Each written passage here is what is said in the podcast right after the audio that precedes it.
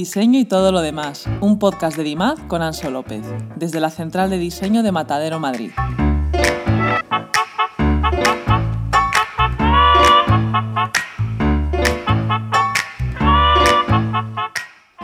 Rafa Vivas es director creativo de Explain para España y Latinoamérica. Nacido en Madrid en 1970, se licenció en Derecho en la Universidad Complutense. Aunque comienza su carrera como abogado al poco tiempo, comienza a trabajar como ilustrador de libros infantiles, ocupación que mantuvo durante algunos años. En el año 2010 descubre el visual thinking o pensamiento visual. Fue gracias a la labor de divulgación de la que hoy es la empresa para la que trabaja cofundador de la empresa Visualizamos, que en el año 2020, después de un proceso de fusión, pasa a formar parte de Explain. Ha dirigido proyectos de Visual Thinking en España, México y Estados Unidos. Su diseño de la cartilla de vacunación en formato visual le ha servido para obtener el reconocimiento de la Fundación Bill y Melinda Gates, exponente en congresos sobre visualización e innovación y profesor de creatividad en diferentes escuelas de negocio.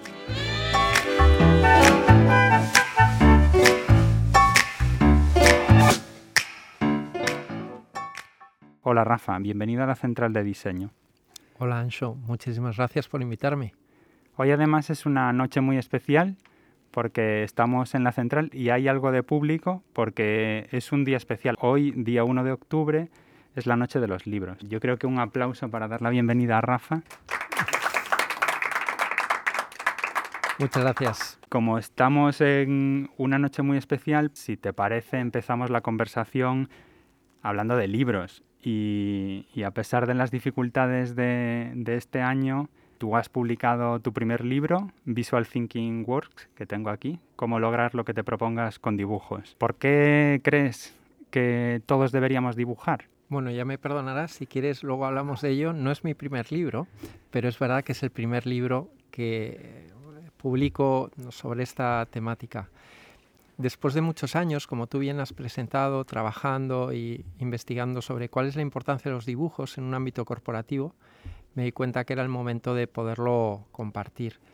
Y respecto a la pregunta que haces de por qué es importante que todos dibujemos, creo que es una especie de ejercicio de lealtad consigo mismo, porque todos dibujábamos y porque creo que el dejar de dibujar supone perdernos una manifestación humana valiosísima que enriquece nuestras vidas.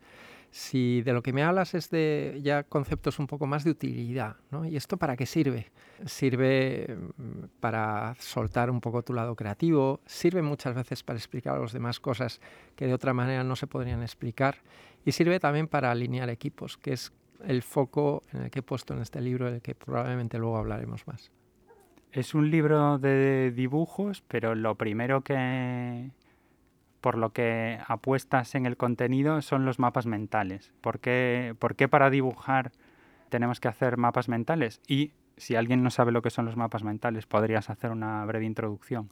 Para dibujar no hace falta hacer mapas mentales. Yo lo explicaría de otro modo. Yo creo que el hecho de eh, adentrarnos en el mundo de visual thinking supone una especie de ascensión, peldaño a peldaño, cada uno con mayor dificultad.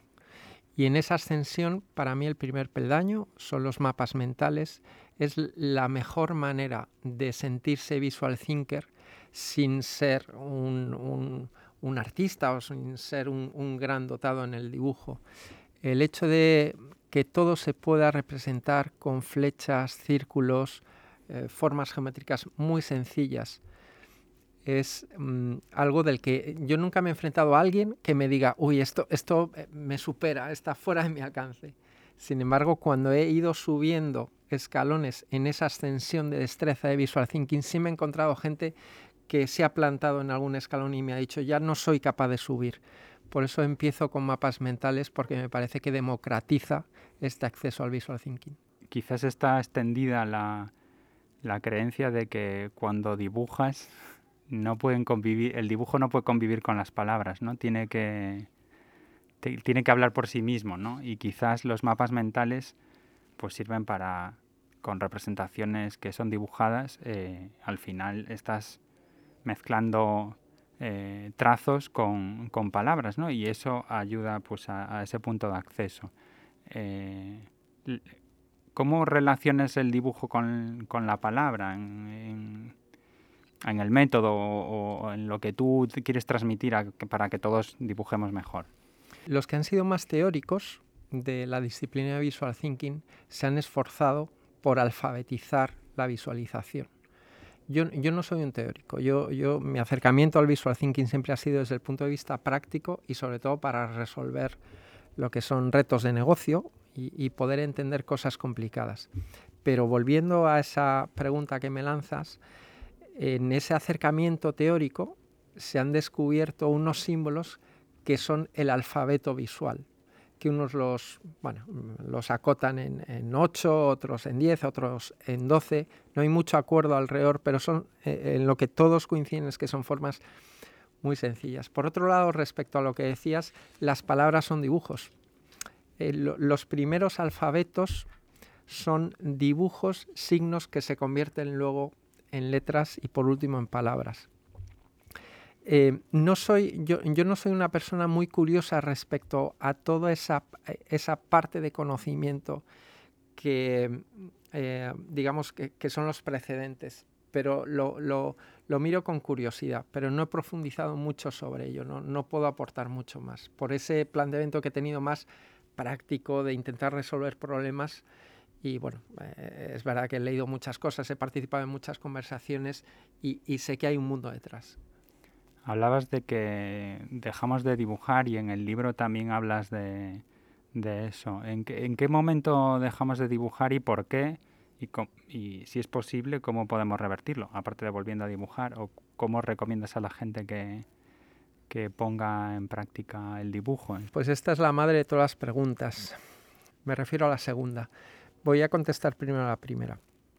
Los niños dejan de dibujar normalmente de los 8 a los 12 años y dejan de dibujar por dos motivos. El primero es porque sienten la frustración de que sus dibujos no se parecen a la realidad. Esa sensación de que mi dibujo no es bueno hace que uno aprenda a vivir que esto no es para mí porque yo no tengo este talento. El segundo motivo es que se burlan de sus dibujos y es que ya no es ese niño o esa niña graciosa de 5 o 6 años que te enseñaba su dibujo y decías, ¡Ah, ¡qué maravilla! No, ya es un niño que tiene, empieza a tener bigote, o es una niña que con el colmillo un poco retorcido eh, hace una broma con su dibujo y ya no, no, no encuentra el reconocimiento en sus maestros, en sus padres o en sus compañeros. ¿no? Entonces, los dibujos no le gustan a sí mismo, no gustan en su entorno, ¿para qué seguir dibujando? Eh, estas son las dos principales razones por las cuales dejamos de dibujar normalmente de los 8 a los 12 años. ¿Qué podríamos hacer? Y ahí paso a la madre de todas las preguntas. ¿Qué podríamos hacer para animar a esas personas que lo abandonaron a volver al dibujo? Pues esto nos conecta con el gran tema de la expresión artística, de si un dibujo tiene que tener valor artístico o no. ¿Qué validez tiene un dibujo feo? Y yo creo que la única manera de conseguir volver de nuevo a recuperar esa afición por el dibujo es librarnos de la carga que supone el juicio artístico de nuestros dibujos. Nuestros dibujos no tienen que ser vistos desde esa perspectiva, sino que tienen que ser observados desde únicamente desde su poder de comunicación. Yo como ilustrador, antes cuando mencionabas que pasé una época de mi vida siendo ilustrador, sabía que el juicio por mis dibujos estaba en una doble dimensión. Por un lado, si eran una buena expresión artística y por otro lado, si, comunicaban bien. A mí nunca me... Bueno, a mí no me interesó mucho la pintura.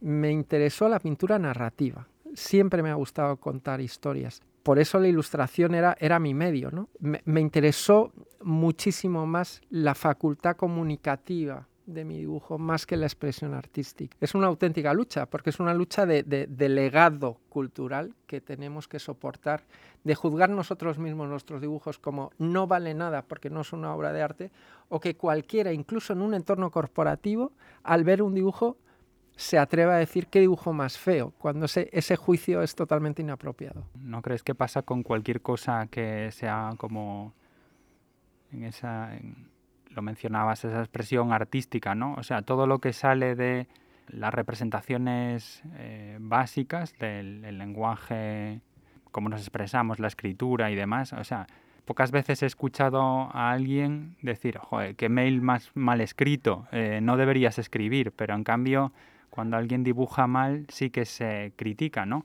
También pasa, no me, no me siento cómodo en el ámbito de la ilustración, pero pasa en el diseño, que como que todo el mundo eh, es capaz de evaluar eh, un diseño, ¿no? Sin, sin, entender las razones que hay detrás de eso. O sea, simplemente lo ven y dicen me gusta, no me gusta. No se paran a pensar quizás en la intención, ¿no? Quizás esto también pasa con, con el dibujo como herramienta, ¿no? Que antes hablabas de, de, eso, ¿no? Y de como instrumento de comunicación o de, de trabajo en equipo. Sí, fíjate, el ejemplo que pones para mí es el ejemplo paradigmático de por qué el dibujo está sometido a un juicio muy severo, que es el de la escritura. ¿no? A nadie se le ocurre decir no te puedo mandar el correo electrónico porque yo no soy Mario Vargas Llosa, entonces no, no, no, no puedo escribirte correctamente lo que te quiero escribir. ¿no? Se ha convertido en una herramienta de trabajo muy, muy funcional y en nadie se le juzga por no eh, escribir en subjuntivo. ¿no? O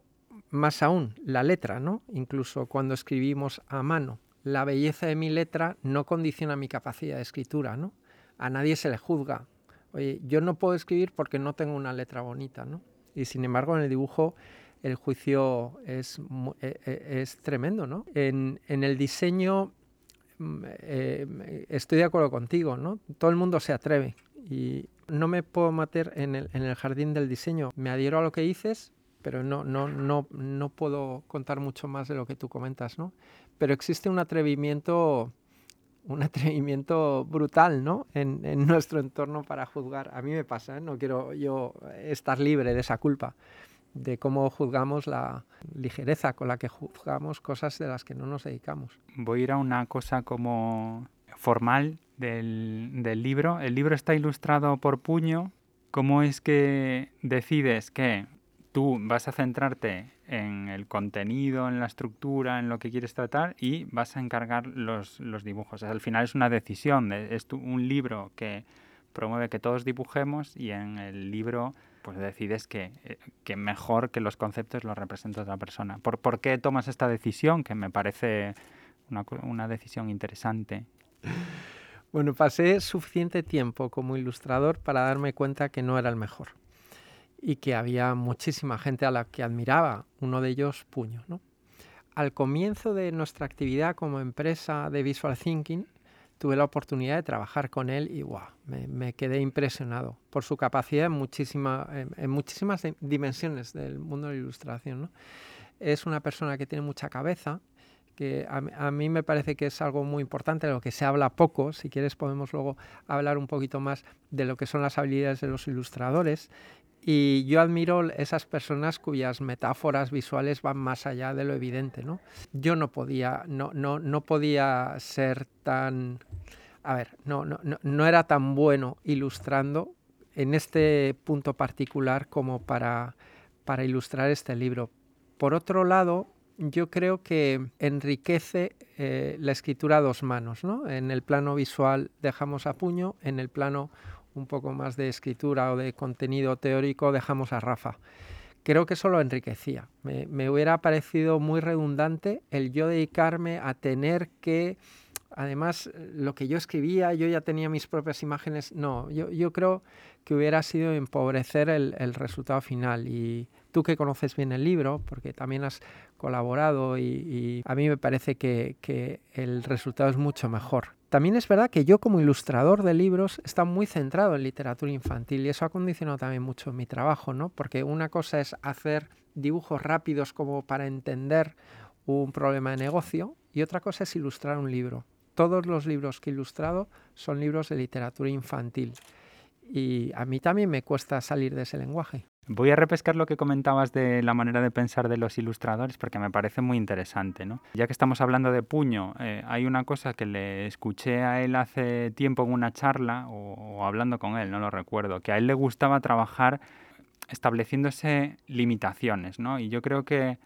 Eh, no sé si lo hizo conscientemente en este libro o por mm, tema editorial, pero es verdad que las ilustraciones eh, tienen un número limitado de colores, eh, tienen un estilo en concreto. No sé si esto de ponerse reglas a uno mismo es parte de la mentalidad de un buen ilustrador o adaptarse a lo que estás representando o si tienes más cosas que añadir de esto de la mentalidad de los ilustradores. Bueno, yo conozco más casos como el que comentas, el caso de Puño. Recuerdo a Claudia Ranucci, que admiro mucho su trabajo, como me decía que ya se prohibía por completo el uso de la goma de borrar, ¿no? En una etapa de su carrera. Hay otros ilustradores que, bueno, pues simplemente se, se ponen retos. Yo creo que el trabajo de ilustrador es tan parecido a todos nuestros en el sentido de buscar atractivos cotidianos, algo que me saque de una rutina, ¿no? Y del mismo modo que en cualquier otra profesión, las personas que están más involucradas se, ponen esas pruebas de, ay, a ver si lo puedo hacer así, porque son personas que les apasiona lo que hacen y están buscando esa manera de aprender. Pues los ilustradores igual, y los hay que siempre han trabajado en una técnica y utilizan otra, ¿no? Yo en particular sí reconozco que por mi personalidad tiendo a quedarme con la primera parte de la curva de aprendizaje. O sea, yo, yo en cuanto se aplana la curva de aprendizaje, cuando empiezo a entender algo, me aburro. En mi labor como ilustrador, yo recuerdo también ponerme esos, esos trucos, ¿no? Recuerdo mi época de tintas chinas, que me volvía loco con las tintas chinas, ¿no? Después de haber estado muchos años ilustrando solo con, con acuarelas. Y recuerdo cómo pasé de ahí a rotuladores como un reto y pasé a ordenador y para mí eso era estar siempre en la primera fase de la curva de aprendizaje. Eh, los que conocemos a Puño sabemos que es una persona que le va a la marcha. ¿no? Ahora que sacas el tema de las herramientas, yo recuerdo cuando, cuando hice un curso, cuando viniste a darnos un curso de, visualización, de visual thinking a, a, BVA, uno de los ejercicios que más recuerdo por habérmelo pasado muy bien fue ese en el que trajisteis un montón de materiales diferentes y no recuerdo cuál era el reto de lo que teníamos que dibujar, pero recuerdo que, teníamos como una libertad y de exploración y casi la obligación de explorar todos esos materiales y de utilizar los materiales que,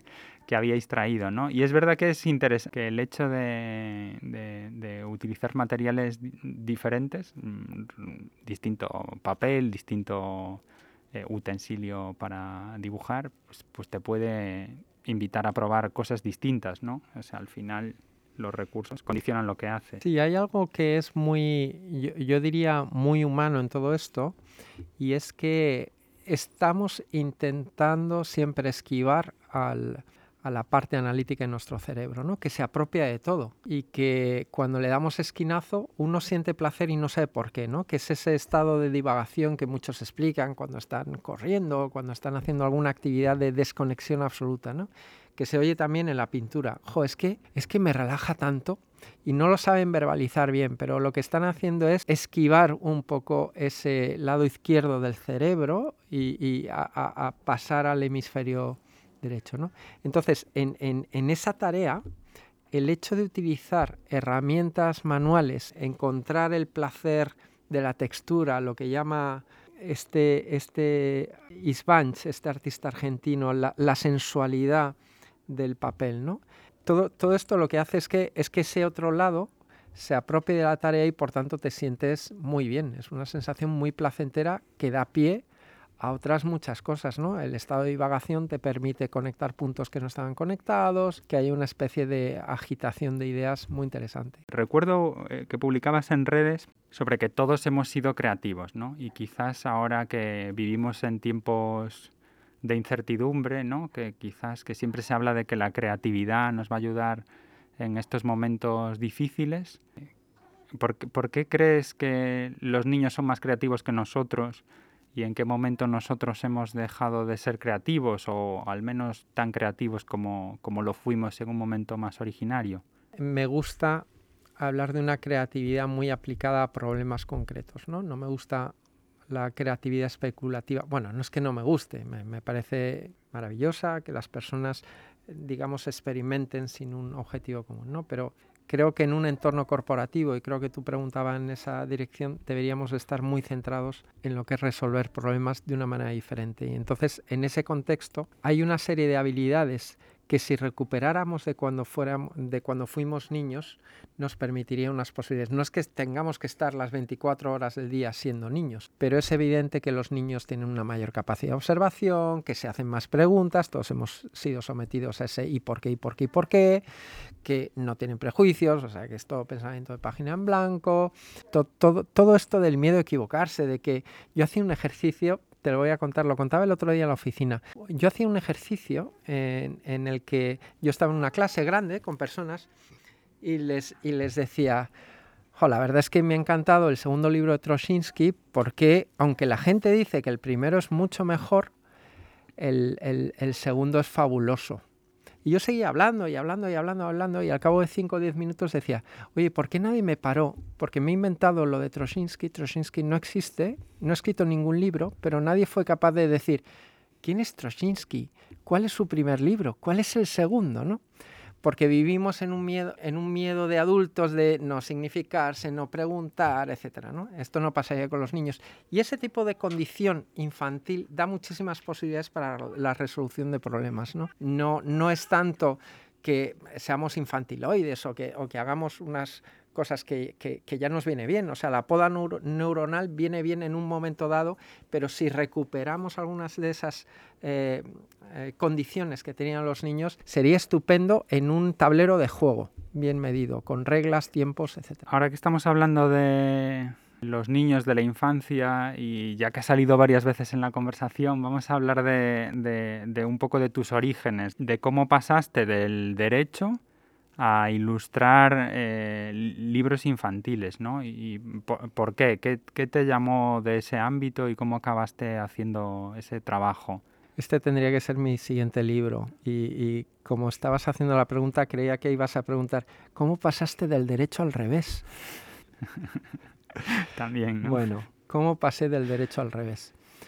Pasé porque es que una vida es muy valiosa, había una fuerza interior de decir, esta no es mi naturaleza, mi naturaleza es otra, yo sufría mucho, tengo muchas historias relacionadas con esto que no daría tiempo a contar aquí, pero estaba atrapado en un cuerpo que no me correspondía y hay un momento en el que la fuerza es tan brutal que el volcán entra en erupción. ¿no? Hubo algunos hechos en particular que provocaron la erupción, pero estaba ahí incubándose dentro desde hacía mucho tiempo. Soy el segundo de tres hermanos, los tres chicos, los tres zurdos, con una gran afición por la pintura desde pequeñitos, una gran facilidad para dibujar en donde había una inquietud latente desde hacía mucho tiempo. Entonces la ilustración eh, bueno, te puedes imaginar la revolución que supuso esto en una familia tradicional como la mía, en un, en un entorno de éxito, porque, bueno, yo trabajaba en un gran bufete de abogados, yo había muy jovencito, con 25 años, era el responsable de un departamento de un bufete mm, conocido, era profesor en una escuela de negocios de derecho, y como todo eso lo tiro por la ventana y digo, quiero ser artista. Esto fue, fue muy duro en mi entorno, me di cuenta que yo creo que me equivoqué, me equivoqué porque no, no fui capaz de medir las consecuencias de esto es un poco largo, pero claro, yo, hablo desde un punto de vista muy emocional. Sufrí el juicio terrible que se sufre en este país cuando no sigues el guion que está escrito, porque en realidad lo que estás haciendo es denunciar muchas situaciones de personas que en cuanto alguien cuestiona el guion, se ven cuestionados a sí mismos. Por eso yo no lo medí bien, no, no fui capaz de, de, gestionarlo bien. Yo creo que cometí muchos errores, creo que hay que ser muy humilde. Yo no pude vivir de la ilustración, esta es una parte de la historia que no se cuenta. O sea, mi historia es una historia de decir, eh, exploto, quiero ser esta otra cosa y no conseguir ser esa otra cosa, que sería una historia un poquito más larga, ¿no? Pero yo no conseguí ser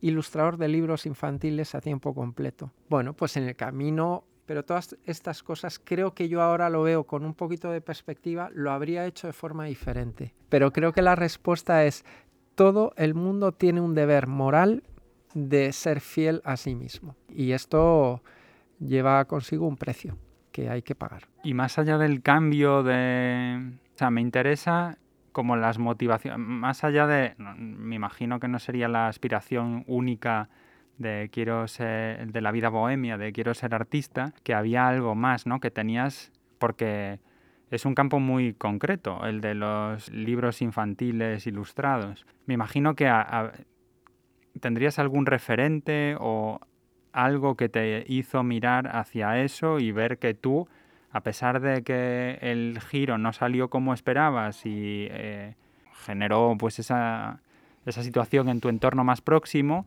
pero tú tenías un, un verdadero motivo por el que querías seguir ese, ese camino, ¿no? Fíjate, hubo una vez, yo durante la carrera estudiando Derecho, yo tenía un compañero que sacaba malas notas, sacaba peores notas que yo, pero tocaba muy bien la guitarra. Y yo recuerdo que por entonces yo empezaba a tocar la guitarra, tocaba muy mal la guitarra. Y cuando le vi por primera vez a él tocar la guitarra, me, me quedé tan asombrado de su talento que le dije, yo, quiero tocar la guitarra como tú. Y me dijo, no, tú no quieres tocar la guitarra como yo. Y yo pensé, jo, este tío que borde, ¿no? ya podría ser más amable. Pero me di cuenta que tenía razón, que yo no quería tocar la guitarra como él, porque cuando me dijo que él, después de clase de derecho, todos los días dedicaba seis horas a tocar la guitarra, dije, yo no quiero tocar la guitarra como tú, porque yo no estoy dispuesto a pagar el precio que hay que pagar por tocar así la guitarra. ¿no? Creo que yo tenía una creencia que no era lo suficientemente sólida como para pagar el precio que hay que pagar por ser ilustrador. La mayor parte de personas que son ilustradores, me refiero a la mayor parte, porque luego hay figuras que tienen una relevancia incluso internacional muy grande que tienen una realidad diferente, pero la, profesión de ilustrador, que la conozco bien, es una profesión de mucha renuncia y yo no, no, no fui capaz esas renuncias, esas, en, digamos, en el ejemplo de la guitarra, yo no estaba dispuesto a tocar seis horas al día la guitarra. No me gustaría, y ya llevamos un rato charlando, dejar, aparte que yo creo, conectado con esta, con esta etapa, o sea, creo que la situación a la que has llegado, igual me estoy equivocando en mi valoración, es como un punto intermedio, ¿no? Entre lo que tenías al principio de tu carrera cuando empezaste a trabajar de abogado, con toda esa situación de reconocimiento y tal, y ahora has encontrado un ámbito en el que aplicar la creatividad al mundo de los negocios, ¿no? No es eh, la vida de ilustrador de eh, libros eh, infantiles, pero no es la vida del bufete de abogado, ¿no? Y es un camino intermedio. ¿Cuál es tu ocupación o cómo lo ves tú ahora, lo que haces en Explain, ayudando a las empresas en su cambio cultural y en bueno, me parece que lo has explicado muy bien, no, no lo puedo explicar mejor. Yo creo que ha sido un péndulo, mi biografía, en el que de un extremo me fui al otro y que de una manera muy natural me he quedado en un punto medio. Yo estoy de acuerdo en aquellas palabras que todos recordaréis de Steve Jobs, de que los puntos se conectan mirando hacia atrás. No se pueden, mirar, no, no, se pueden conectar mirando hacia adelante. O sea, yo, yo esto no lo podría haber preparado. No, no, no es una cosa que salga bien. Cuando miras hacia atrás en tu vida, todo se conecta y tiene un sentido, ¿no? Yo, yo creo que ha sido así. Es la explicación que puedo dar en el 2021, ¿no? No, no se la quedaré el 2030, pero me siento especialmente feliz, ya que me invitas a hablar de ello. Mi papel ahora mismo en Explain es un papel que el reto tiene mucho que ver conmigo, me apasiona, me parece que el hecho de utilizar mi creatividad para cambiar la cultura en las compañías es una responsabilidad, lo veo desde el punto de vista ya de propósito, de verdad que me lo creo y me parece que hay mucho que hacer y que esa sed que tengo yo de aplicar mi creatividad en mi vida se ve saciada hay muchos ejemplos invisibles, cotidianos, en, el día a día, en mi oficina, en donde yo lo veo, yo, yo me siento bien, ¿no? Con lo cual, el, haber encontrado este punto me hace estar, eh, estar muy feliz, esa es la verdad. ¿Y se puede saber en qué andáis ahora? Me imagino que tendréis firmados acuerdos de confidencialidad, pero para quien no conozca el trabajo que estáis haciendo en Explain, ¿podrías contar un poco eh, un proyecto típico en el que soléis implicaros? Bueno, yo sé que este podcast es un podcast muy, muy ceñido a diseño. Eh, ya, que, ya que me invitas, voy a hablar un poquito, me, voy a alejar un poquito, ¿vale? Eh, Explain es una compañía muy significada por Visual Thinking, pero a partir de aproximadamente, aproximadamente el año 2015, es una consultora de transformación más que una empresa cuya única identidad sea Visual Thinking, con lo cual utiliza Visual Thinking en un contexto de transformación. Nosotros, en el momento en el que nos fusionamos con Explain, nos damos cuenta que en España hablar de transformación en general iba a ser muy duro, la travesía del desierto era enorme y decidimos elegir un campo de transformación que lo llamábamos eh, vamos a invadir un territorio adyacente, vamos a ocupar un espacio que tenga que ver con nosotros, que esté pegado a lo que hemos hecho siempre, pero al mismo tiempo que solucione un problema de negocio. Esto era un problema de, de, posicionamiento. Y el posicionamiento, sabes, que se define como aquella idea que tiene un cliente tuyo cuando menciona tu nombre, ¿no? Cuando menciona la, marca en la que trabajas. Explain en España tenía un problema muy serio de posicionamiento por nuestra biografía, por el poco tiempo que llevaba en España y teníamos que hacer ese ejercicio. El problema que decidimos resolver era el problema de experiencia de empleado. Trabajar en experiencia de empleado para nosotros, en la metáfora que utilizamos, es una parada a medio camino de la transformación que queremos lograr, que es la transformación cultural, la cultura de las compañías. Pero si empezábamos a decir que nos dedicábamos a transformar la cultura de las compañías, sabíamos que iba a ser un campo demasiado intimidante para las compañías. En España, a diferencia de Estados Unidos, la transformación cultural todavía está en una etapa muy embrionaria. Es muy difícil trabajar auténticos proyectos de transformación cultural más allá de lo que es la definición de valores y por tanto sabíamos que el comienzo en ese viaje largo hacia transformación cultural debía de pasar necesariamente por utilizar el diseño y las herramientas visuales en ese reto de experiencia de empleado. Con lo cual, en, en, concreto, ¿qué tipo de, de proyectos hay alrededor de experiencia de empleado? Pues hay proyectos desde lo que puede ser cómo es la experiencia de empleado en una etapa vital en concreto de un empleado, como puede ser, por ejemplo, en eh, lo que es el plan de carrera, cómo vive un, empleado de grupo VIPS, todas las promesas que se le hacen sobre su carrera y cómo es la experiencia de las personas que trabajan en grupo VIPS alrededor de lo que es ascender y poder crecer profesionalmente. Pues eso es un proyecto típico con, nombres ficticios de experiencia de empleado en los que trabajamos. Es cierto que habéis ocupado un territorio. Yo, yo había como identificado que efectivamente, como hay un, una intersección, ¿no? Y creo, eh, yo me repito mucho sobre esto y quizás a, algunas personas les resulte eh, como demasiado pesado, ¿no? Pero, pero creo que en esas intersecciones hay mucha, mucha riqueza. Hay algo de lo que hacéis en Explain, que es una herramienta de comunicación que me parece fantástica, que son estas pequeñas, pequeñas escenas de, de trabajo que, que, publicáis en redes, en, en, la cuenta de Twitter y de LinkedIn, que no puedo más que recomendar a todo el mundo porque me parece como que están muy al, al pie del día. Eh, una de las últimas, que aparte me parece que representan genial el momento por el que estamos pasando, las dos personas que están sentadas en sus puestos de trabajo en una oficina y, y una de ellas le dice 17.348 mails sin leer en mi bandeja de entrada. Y la otra persona le contesta, el 25 de agosto el CEO mandó un mensaje diciendo que septiembre sería el mes dedicado a la salud mental. Ese puedes borrarlo.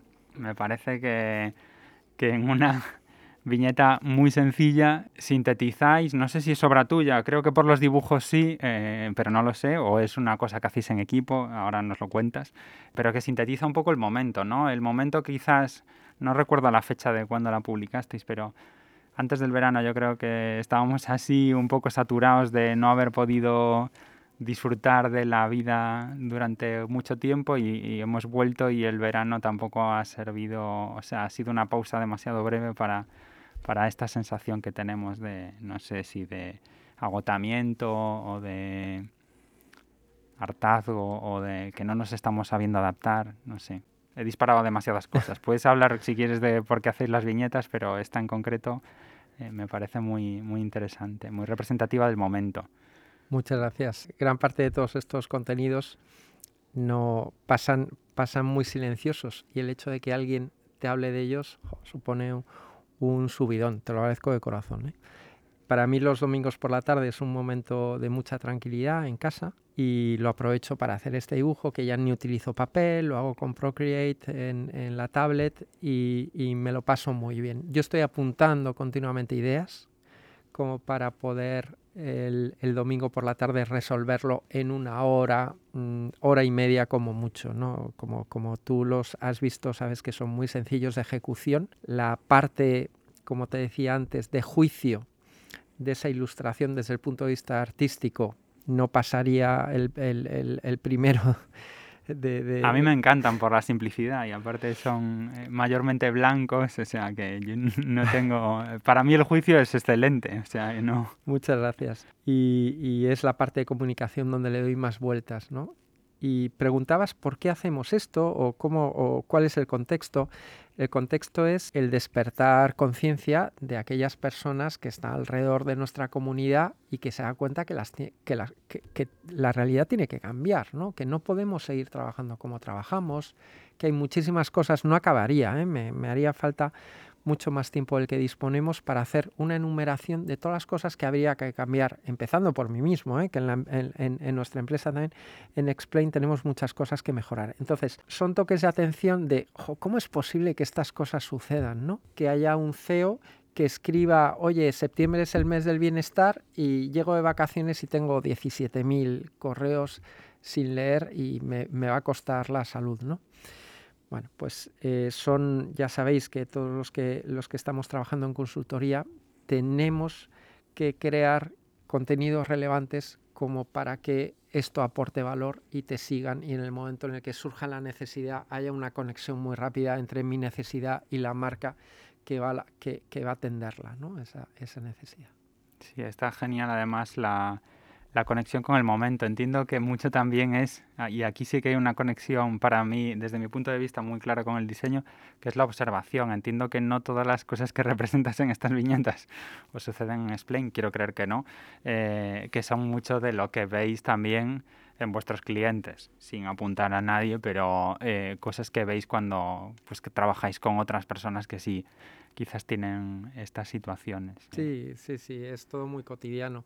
Sobre esto hay un libro que me encanta, eh, Juan Berrio es uno de mis ilustradores de cabecera, antes preguntadas por referentes, ¿no? Para mí es un gran referente, es una persona que además ha hecho un, esfuerzo personal. Eh, para mí titánico, ¿no? Para convertirse en ilustrador y ser fiel a sí mismo. Tiene un librito que se llama El cuaderno de frases encontradas sobre conversaciones que él escucha todos los días en su paseo que hace por sale de la Plaza del 2 de Mayo, camina por, por Malasaña y vuelve, ¿no? Bueno, esto es un poquito mm, frases encontradas. El otro día me decía una persona, eh, son conversaciones a veces comerciales, otras veces no, son de café o con tu cuñado o con tu, o con tu hermano o con un amigo, ¿no? Me decía, no, no, hemos aprendido a flexibilizar en nuestra empresa y ahora damos eh, flexibilidad en, la entrada. En vez de tener que entrar todos a las 8, les permitimos que puedan entrar de 8 a 8 y media, ¿no? Ese tipo de conversaciones que uno va captando son munición valiosísima, claro, para para mis viñetas. Sí, sí, recuerda la de os vamos a dar autonomía, vais a poder usar grapas o clips para sujetar los papeles. Esa también me... Eh, esa no me la había apuntado, pero la estoy recordando ahora que mencionas el ejemplo este. La verdad es que además de apuntar una observación de, no sé, que podríamos llamar un insight de una investigación, tienen un punto de humor que, que hace que, que las cosas con humor mm, se recuerden más fácilmente, al menos para mí, no sé si le sucede a todo el mundo. Y si te parece como la que he comentado es de la situación y tú también lo estás viviendo, ¿cómo, cómo ves la situación que estamos eh, ya casi casi como cierre de la primera parte de la entrevista? Hay muchas viñetas que, de las que haces que hablan del modelo híbrido, del trabajo en casa, de la vuelta a la oficina, de esta situación de, salud mental, etcétera. ¿Cómo, ¿Cómo ves el panorama actual ahora que estamos volviendo a la normalidad, pero que no estamos ni en el modelo de antes ni en el ni, ni acabamos de encontrarnos en, en el nuevo. Bueno, pues yo contestaría esta pregunta de forma diferente si me hubieras preguntado hace dos días o me las preguntes dentro de dos días. Yo te voy a preguntar con mi estado de ánimo de hoy, que es muy particular. Igual digo una cosa un poco políticamente incorrecta. Y es que en estas nuevas formas de trabajo, en esta nueva cultura que estamos construyendo, hay que fortalecer dos caras de una moneda. Por un lado la responsabilidad y por otro lado la libertad, la autonomía, ¿no? El modelo híbrido, el hecho de que las personas puedan tener unas nuevas formas de trabajo se construye bajo la confianza. Se les da libertad porque confío en ti. Y al otro lado de la moneda está la responsabilidad. Yo te doy esa confianza porque has demostrado una responsabilidad suficiente como para que esa confianza florezca en un desempeño magnífico, ¿no? espectacular, excelente, etc. Lo, que, lo que decía que es un poco impopular, porque yo no lo escucho, que estoy muy atento a, a un montón de publicaciones, de conversaciones, medios de comunicación, lo que no escucho es un juicio crítico hacia nosotros como personas que trabajamos. Escucho una gran crítica hacia las empresas. Y lo entiendo. O sea, yo entiendo que la resistencia al cambio de las, de las empresas es algo que hay que combatir. Y además, nosotros en Explain hacemos una labor de difusión en esa dirección, creo que muy seria. Pero me parece que hay poco por el otro lado, por el lado de cómo vamos a ser más responsables las personas que trabajamos en organizaciones. Se me ocurren muchos ejemplos, algunos podrían ser hirientes, pero es esa parte nuestra de, de, hacer eh, más por el ganar confianza que no escucho y que creo que es muy necesario. No creo que sea posible en un contexto como el que vivimos en nuestro país, de una tradición tan marcada de negocios tradicionales, liderada por ingenieros, con las escuelas de negocio que todos conocemos, no creo que sea posible ganar cotas de libertad si no hemos sabido trabajar esa otra cara de la moneda. Pues con esta reflexión casi eh, para que todos nos llevemos esa, esa tarea, pasamos a la, a la segunda mitad de la entrevista, las preguntas aleatorias, que ya es para todo lo... O sea, Hoy quizás no hemos hablado mucho de diseño, hemos hablado de todo lo demás, pero ahora vamos a seguir hablando de todo lo demás, que yo creo que es eh, también muy importante en la vida. Me encantó, ¿eh? escuché el primer capítulo y estoy muy nervioso esperando esas preguntas al azar. Quizás algunas se repiten, pero seguramente serán las menos. La primera, ¿qué es lo que todavía te gustaría aprender? Puf, son tantas cosas y la vida es tan breve que por decirte una, tocar la guitarra. Sí, sigues ahí con lo de... claro, tocar un instrumento, ¿no? Que es un clásico. Yo creo que es una de esas dificultades de diálogo intergeneracional. Los mayores les decimos a los niños que aprendan un instrumento y ellos no, no entienden esa urgencia porque nos estamos hablando a nosotros mismos con su edad, no a ellos, ¿no? Sí, sí, tocar un instrumento. ¿Lo has intentado o, o ha quedado, o sea, no, simplemente es una aspiración, pero no... Lo he intentado con muy poquitas fuerzas. Es que es difícil, ¿eh? a mí me pasa lo mismo. Yo, la verdad, empatizo muchísimo con, con... Y disfruto mucho la música, pero me parece un sacrificio muy grande. Y aparte creo que hay una parte innata, ¿no? Que no puedes evitar... Eh, o sea, no puedes... Hay gente que tiene más facilidad. Igual que hay gente que tiene más facilidad para dibujar o para escribir o para cocinar, eh, yo creo que hay gente que tiene facilidad para tocar un instrumento, ¿no? Y, les cuesta menos. Los yo, envidio. Yo, ya que, ya que haces este comentario, yo tengo un don que he deshonrado. Porque vengo de familia de músicos. Mi padre, aunque es ingeniero, aprendió a leer música antes que escribir. Y, y yo lo tenía todo como para haber cultivado esto. Pero no, no, no se dio. ¿Cuál ha sido el mejor consejo profesional o experiencia que has tenido? Yo, recuerdo que la parte mía del pasado oscuro de la abogacía tuvo un aprendizaje respecto al trato exquisito al cliente que me acompañará siempre. Todo el, mundo tiene que tener una especie de respeto reverencial por el cliente. Y, esto me lo llevo, ¿no? Me, lo llevo conmigo. Y luego experiencias profesionales, yo, yo es verdad que en el mundo de la abogacía me he encontrado gente muy buena, que han sido buenos mentores, pero mentores para la vida, no, no tanto, luego, luego no me he llevado el conocimiento, digamos, técnico, y ya todos sabemos a estas alturas que el conocimiento técnico es lo de menos, lo, importante es ese ejemplo que te dan eh, personas en concreto, ¿no? Y, que no te lo cuentan, que tú lo observas y dices, bien, esto es, es así. Y que se tarda tiempo además, porque las acciones tardan mucho tiempo en demostrarse que son constantes, que no era fake, que esto era algo que formaba parte de su identidad, ¿no? más allá de sus palabras. El mundo de la abogacía y de las reglas me viene genial para la siguiente pregunta aleatoria. Es, si pudieras establecer una regla que todo el mundo tuviera que seguir, ¿cuál sería? Sonríe, sonríe siempre. Yo, yo esto es una cosa que he comprobado y que, y que envidio porque yo no, no tengo el don de la sonrisa, yo no sonrío. Eh, estuvieron unas niñas eh, norteamericanas, hemos pasado una temporada viviendo en Estados Unidos, mi hija se hizo muy buenas amigas, han estado este verano, sonreían tanto que me, me, me, me, exigían a mí un esfuerzo de sonrisa que tenía agujetas de las mandíbulas. Yo, yo no tengo ese don, pero me he dado cuenta de lo transformador que es que las personas sonríen, sonrían y que si todos además tuviéramos esa alegría o la sonrisa, puf, todo iría mucho, mucho más fácil. Me parece una buena regla y un buen consejo, casi. Cuando miras a tu alrededor, y con alrededor me refiero a tu entorno, eh, a tu familia, a tus amigos, a, tu mundo más próximo, ¿quién crees que tiene el trabajo más eh, significativo?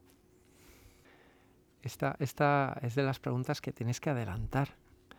Eh, es, muy, es muy complicada para mí de responder, Ancho, porque el, elemento que hace significativo un trabajo, no sé si es el trabajo o es la persona.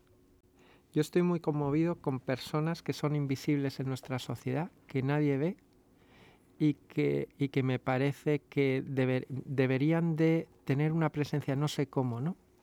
Hay una persona que, limpia en nuestra oficina, que es una persona que tiene una, situación humana muy complicada y que esta persona pues nunca, nunca va a aparecer en un podcast, nunca va a tener la oportunidad de recibir un premio y probablemente sus hijos no, presuman de ella. Y, a, mí me parece que esta es una mujer de la que hay que presumir, es una madre de la que hay que presumir y es una persona que está haciendo juegos malabares con una jornada absolutamente alocada de tener que cambiar de oficinas, casas, siempre limpiando, siempre con un trabajo muy invisible, en donde normalmente además está en sitios donde no hay nadie, porque es que si está la gente, eh, ella molesta a la gente, ¿no?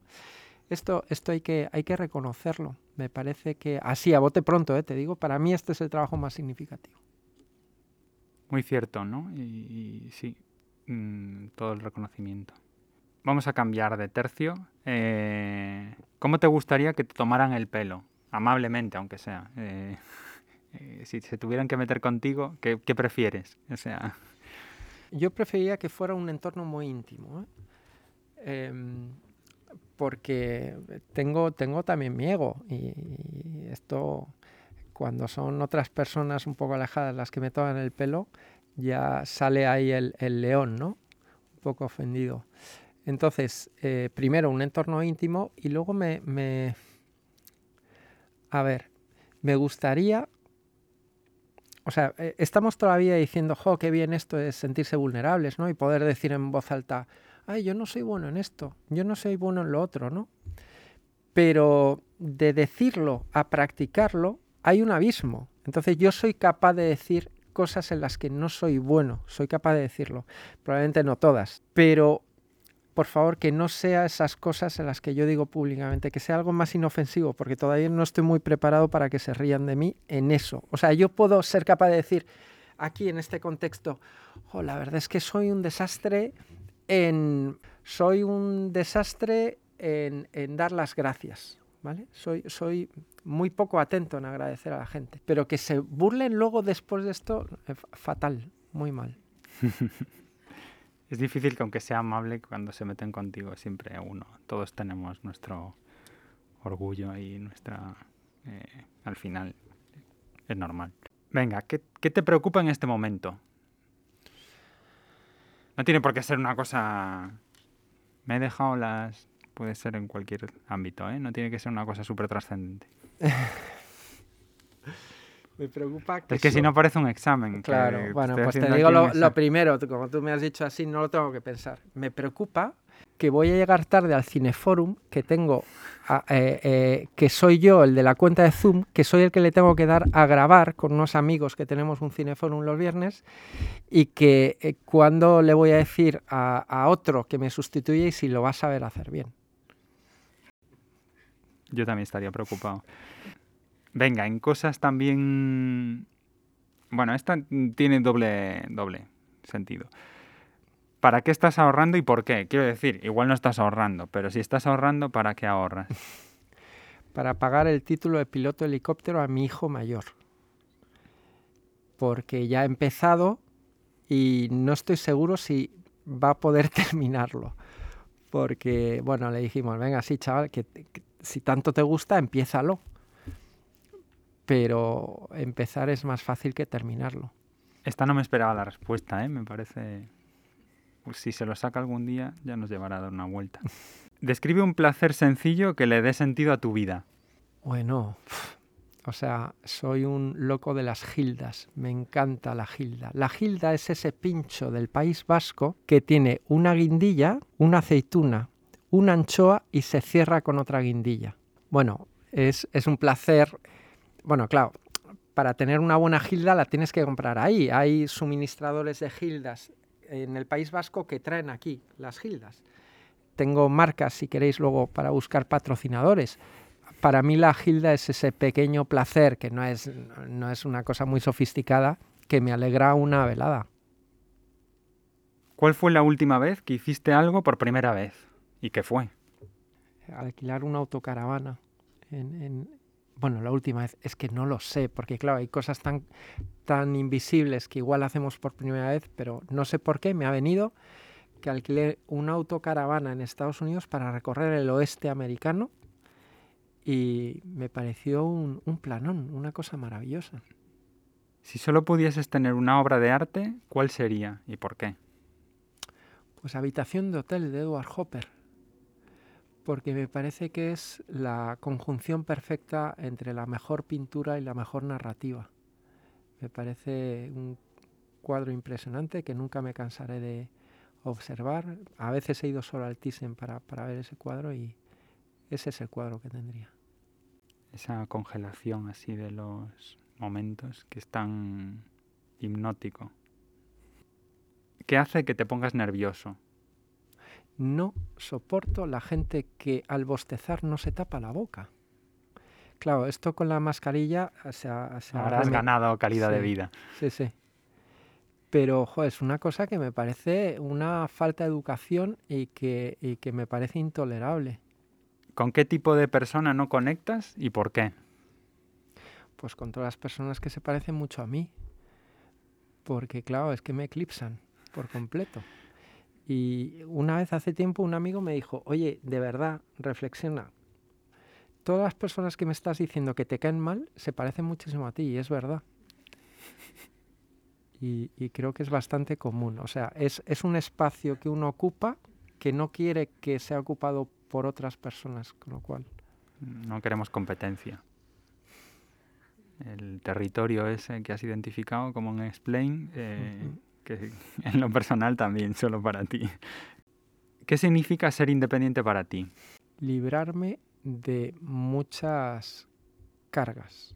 lo, lo, conecto con la libertad, ¿no? al estilo un poco más tomista, de que la libertad es eh, hacer el bien porque quieres, ¿no? O sea, no es, no es, digamos, todo el abanico de posibilidades, sino que es que tú decides que no a ciertos vicios que te esclavizan, ¿no? Y, el librarme de vicios que son esclavizantes para mí es ser muy independiente. ¿Hay algo de lo que te arrepientas de no haber hecho por miedo? Muchísimas cosas, pero que ahora me vengan a la cabeza, no lo sé, pero muchísimas cosas. O sea, yo, yo siempre a la pregunta de ¿te arrepientes de algo? De, de muchas cosas y ¿cuánto tiempo tienes? Para, para empezar a hacer el repaso, ¿no? Pero por miedo, pues eh, por ejemplo, yo, yo, recuerdo hace años que me hubiera, o sea, que, que, me planteé muy seriamente a nivel amateur, ¿eh? el, el- el se- eh, formar parte de una compañía amateur de teatro. Me gusta muchísimo el teatro. ¿eh? Y bueno, pues el, el- el miedo a el compromiso a esto, el miedo a luego salir a un escenario, el miedo. No, no. Pero bueno, este es solo un ejemplo. Hay muchos más. ¿Cómo te acercas a otras eh, personas? O sea, ¿qué aproximación sigues? Aparte tú, que te toca por consultoría quizás muchas veces, está... ¿Y esto ha cambiado a lo largo del tiempo? Porque has tenido distintas... O sea, has tenido fases diferentes como para que en tu caso hayas cambiado la manera de aproximarte de gente de desconocidos, entiéndase. Bueno, yo, yo he tenido siempre una gran necesidad de reconocimiento. Ahora cuando veo mi pasado y veo lo de la ilustración, veo como una necesidad de aplauso, que no, no la tenía en la abogacía. Y esa necesidad de reconocimiento me lleva a que el acercamiento sea normalmente con una estrategia parecida a esta que te voy a contar. Ah, Ancho, ¿qué tal? ¿Qué- ¿A qué te dedicas? O sea, yo, yo te voy a lanzar muchas preguntas con la esperanza de que me las devuelvas, porque entiendo que así funciona la gente que cuando tú haces preguntas luego te preguntan y a veces, esto que no dice nada bueno de mí, a veces me interesa más la, la respuesta que yo tengo más que lo que me está respondiendo el que tengo enfrente que escucho con mucha educación. A veces me pasa esto. Pero con suerte no se dedican a lo mismo que tú, ni tienen los mismos intereses y no están ocupando Bueno, tu ver. territorio al hilo de lo de la... Claro, es que la pregunta que me hacías era la estrategia de acercamiento. ¿Cómo te acercas? Muchas veces me acerco con esa esperanza de que, ay, que me pregunten, que, que me encanta hablar de mí mismo, ¿no? Porque a veces me, me sorprendo a mí mismo que soy mi tema favorito de conversación. Entonces, en, en- en muchas ocasiones también tengo que decir que aunque esa sea la estrategia, descubro gente muy interesante, gente que, que te empieza a contar cosas y ya te olvidas un poco de tu rollo y dices, oye, aquí hay tema. Y más allá, cuando estás con la gente que quieres, te voy a hacer otra de personas. ¿Qué te parece más interesante de estar con esas personas? Ancho, el posicionamiento de este podcast es, es heavy, ¿eh? Es de la vida. No, no lo- no se oculta en ningún momento. Lo del diseño es la excusa para, para Es que hablar vamos- de todo. Es que vamos a terminar hablando de amor.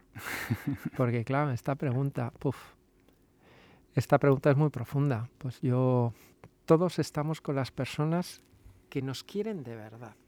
Y ese amor, de verdad, sin condiciones, sin esperar nada a cambio, etcétera, se da en muy poquitos, en, en- en muy poquitos espacios. Entonces, claro, yo, yo voy buscando esas muestras de amor incondicional y me voy flagelando cuando yo no las doy y, y veo que las otras personas la, la merecen. Venga, pues vamos a darle oportunidades. Voy a repetir una que salió también en el, en el primer capítulo.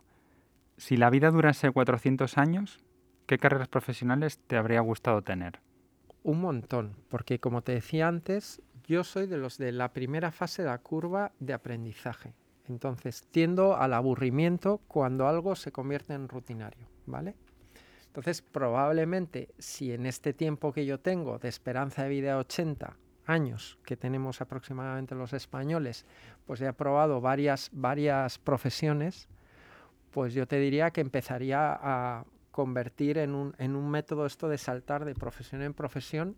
Y no tengo ahora mismo claro, o sea, yo sé las cosas que no me gustan, que no me enriquecen, que normalmente son muy poco retadoras, que son repetitivas y que no tienen curva de aprendizaje como normalmente son, ¿no? Sino que lo descubres todo, todo al principio, ¿no? Entonces, pues elegiría las más retadoras de ese. No, no tengo ningún ningún prejuicio, eh, ciencias, letras, eh, todo tipo de cosas me interesan. Yo soy como un periodista que tiene un océano de conocimiento de dos milímetros de profundidad. O sea, puedo hablar de muchas cosas, pero sin nada de profundidad. O sea, en cuanto me encuentro con alguien de verdad que sabe de algo, me descubren rápido. Me, gusta mucho picotear de cosas diferentes. Sí, sí, haría un montón de profesiones de todo tipo, siempre que pudiera profundizar en ese conocimiento.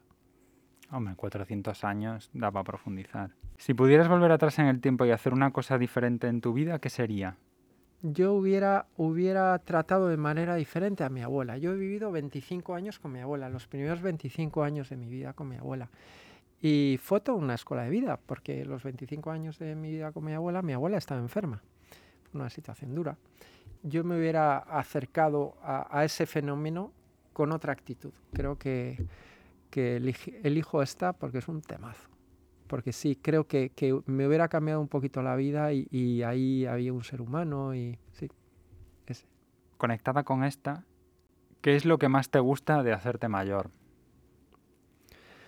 Que gano mucho en paciencia. Yo antes perdía los nervios muy fácilmente. A medida que van pasando los años, esto se va ejercitando y yo ahora para, para entrar, llegar al punto de ebullición, tardo bastante. A veces llego, pero mucho más tarde. Y eso, eso va de cumplir años y de, sí, sí, sí, de aprender lecciones. Cerramos con una así como de brindis hacia el futuro. ¿Qué es lo que todavía esperas conseguir en la vida? hay un tema que a mí me, me, persigue durante mi vida, que todavía no he alcanzado a entenderlo, y es el sentido del dolor y de la enfermedad, del sufrimiento. Esto es muy profundo, no, no lo voy a desarrollar. Además es que yo lo tengo que aprender, no, no es una cosa sencilla. Y el entender muy bien el sentido que tiene todo esto, de por qué la gente sufre, para mí es, es algo que voy buscando desde hace tiempo. Bueno, Rafa, ha sido un placer tenerte en diseño y todo lo demás. Me ha gustado mucho charlar contigo, reflexionar y compartir experiencias sobre tu trabajo y también sobre la vida en general. Espero que hayas pasado un buen rato y también quiero dar las gracias a, quienes han venido a compartir esta velada de la Noche de los Libros con nosotros en la Central de Diseño.